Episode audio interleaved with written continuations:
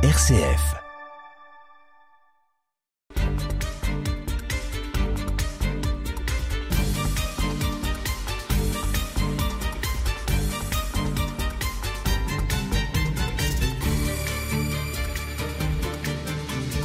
Dans une précédente émission, nous avons parlé de Possesse à travers l'abbaye de Montier.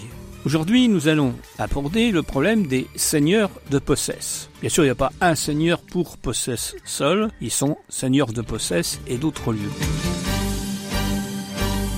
Alors, bien sûr, c'est une série de noms mais derrière ces noms se cachent des personnes, se cache une politique matrimoniale qui n'est pas inintéressante pour agrandir son patrimoine, et des relations avec la couronne royale, dont on parle parfois dans des livres d'histoire, de moins en moins dans des livres scolaires d'ailleurs, et qui sont pourtant tout à fait intéressants, notamment parce qu'ils montrent que finalement les hommes et les femmes n'ont guère changé. Le premier seigneur connu est un Guy, époux de Hadvide, ou Edwige, on ne sait pas bien. Pour Jean-Noël Mathieu, il s'agit de Jean de Vitry. En effet, sous les deux noms, on retrouve époux d'Advide et père de Manassès. Il s'agit plutôt de Guy de Vitry. Hein. Ce Guy est un des familiers du roi Philippe Ier, 1052-1108. Il a été roi des Francs, il est le quatrième roi capétien. Sur l'un des diplômes, où figure Guy de Possesse, on a le nom de son père, Albert, que l'on peut identifier comme le châtelain de Bar. Alors, un châtelain de Bar, il s'agit de Bar-le-Duc dans la Meuse. N'oublions pas que nous sommes ici dans une région frontalière et que la Meuse, c'est la porte d'à côté. Le successeur de ce dernier, Thierry, châtelain en 1068, a des frères, dont aussi un certain Guy. On retrouve les prénoms, ce qui permet de voir les familles. Albert a dominé le duché de l'Asténois avec euh, le château de Possesse qu'il a légué ensuite à Guy. Par mariage, Albert et Guy ont hérité de Tournon-en-Brie, donc ils seront seigneurs de Possesse et de Tournon. Alors il faut faire attention, c'est bien Tournon-en-Brie parce que des tournants, il y en a quelques-uns. Eh bien, qu'est-ce que l'Astenois? L'Astenois, c'est un pagus, la plus petite division du territoire de l'Empire romain à partir du IVe siècle. Il correspond au doyenné de Sainte-Menou et de Possesse. Guy a donné ce qu'il avait à Saint-Amand, à l'église Saint-Étienne de Chalon. Il est donc intéressant de noter que c'est à cette époque que Saint-Amand-sur-Fion relève du chapitre de la cathédrale de Chalon. Ce qui explique qu'il y a des liens de parenté aujourd'hui entre l'église de Saint-Amand-sur-Fion et la cathédrale de Chalon. Et ce personnage, donc euh, notre dernier Guy, meurt au siège de Nicée en 1097 lors de la première croisade. Alors on ne sait pas s'il est mort d'ailleurs au siège ou s'il est mort avant le siège. Le siège de Nicée dure du 14 mai au 19 juin 1097. Le but est de faciliter aux pèlerins l'accès à Jérusalem, devenu difficile après de nombreuses conquêtes réalisées par les musulmans dans cette région. Meurtre, rançonnage de pèlerins étaient monnaie courante grâce à une route ouverte à l'initiative de Godefroy de Bouillon pour amener le ravitaillement depuis Nicomédie, l'armée des croisés qui se renforce semaine après semaine permet la prise de la ville. C'est le premier succès militaire contre l'islam, lequel ouvre la route vers Jérusalem. Manassès de Possès, époux de Béatrice, fait des donations. En 1138, il témoigne aux côtés de Louis VII, roi de France de 1137 à 1180. Béatrice est la fille du célèbre Guy le Rouge, comte de Rochefort en Yvelines, sénéchal de Philippe Ier. Sénéchal, c'est celui qui commande l'armée. Je signale au passage que pour retrouver tous ces personnages, il a fallu chercher dans les textes de fondation, de donation, de fondation d'abbaye, de donation de biens quelconques.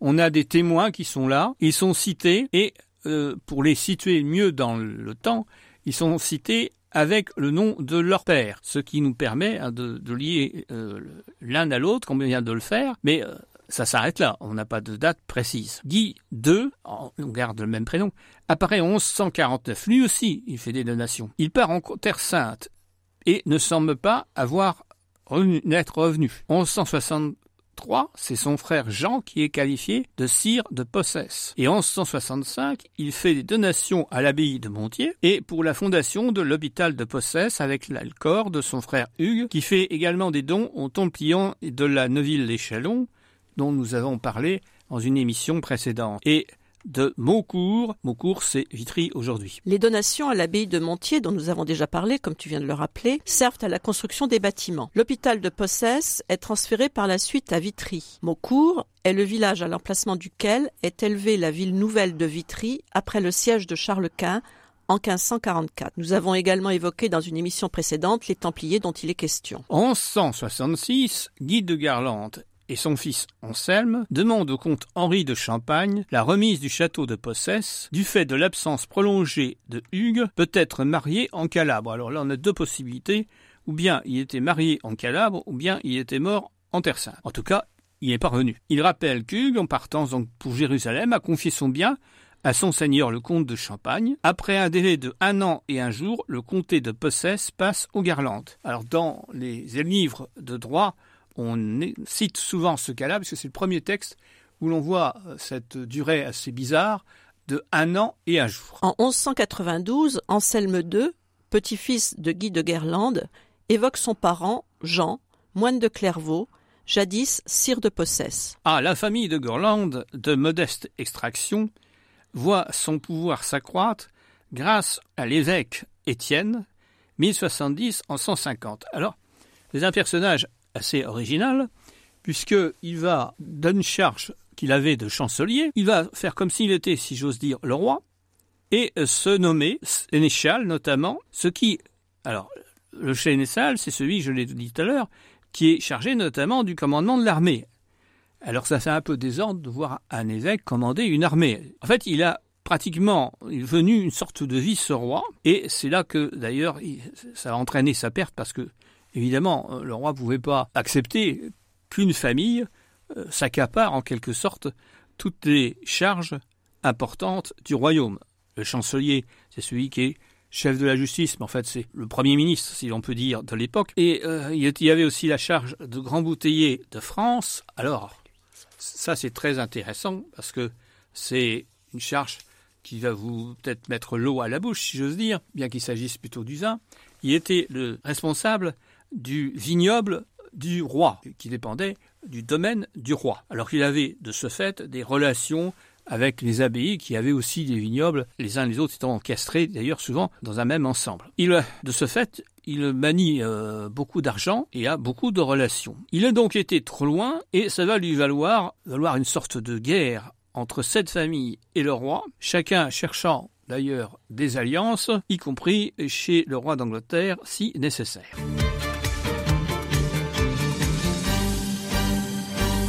De Guerlande épouse Élisande, puis Agnès de Châlons en Champagne.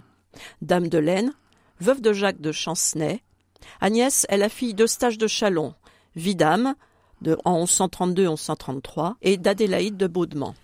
Alors le vidame, c'est le représentant laïque de l'évêque. Il a logiquement, encore à l'époque, sa maison à l'emplacement euh, de la poste dans la continuité de la place Saint-Étienne, à peu près en face. Après, il devra déménager parce que tout cet ensemble est réservé au clerc. Donc euh, Agnès de Chalon en Champagne, c'est le nom sous lequel elle est connue, et qui permet donc de la situer dans l'espace, s'allie à la famille de Possès. On a l'impression qu'on voit un coup où on va euh, vers la Lorraine et un coup on va vers le sud, vers Chalon. Son fils Anceau épouse Rancy, qui serait un diminutif de Richine, dame du Ménil-Amelot, en Seine-et-Marne. Son fils, Anceau III, mort entre 1197 et 1206, a épousé une fille de la famille d'Aspremont. Alors cette famille d'Aspremont ou Apremont est d'origine lorraine, et c'est aussi un bel exemple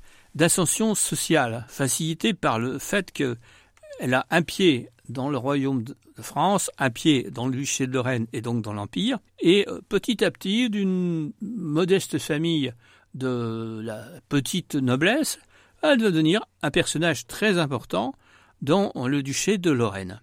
On reverra plutôt au XVe siècle. Anso IV, quant à lui, épouse Alix de Rumigny et il meurt en 1249. Alors maintenant, on va se tourner vers les Ardennes. Un coup, vers les Vosges, un coup vers on a l'impression qu'il fait le tour de la région pour conclure ainsi des, alliances matrimoniales. Alors, Anso V, lui, meurt en 1287 et son fils, Anso VI, épouse Avise de Montmorency. Et à ce moment-là, avec les Montmorency, on se tourne vers une autre famille importante du royaume à l'époque, par des apparentements d'ailleurs, on accroît ainsi sa place dans le royaume. Son neveu Jean III, on n'a plus de descendance directe, de Garande épouse Agnès de Périgny puis Marie de Sarnay, et Anso VII est seigneur de Charamont et de Possesse. C'est avec lui que se termine la présence des Garlandes en Champagne. Mais les Garlandes en Champagne ne sont qu'une branche de la grande famille des Garlandes qu'on trouve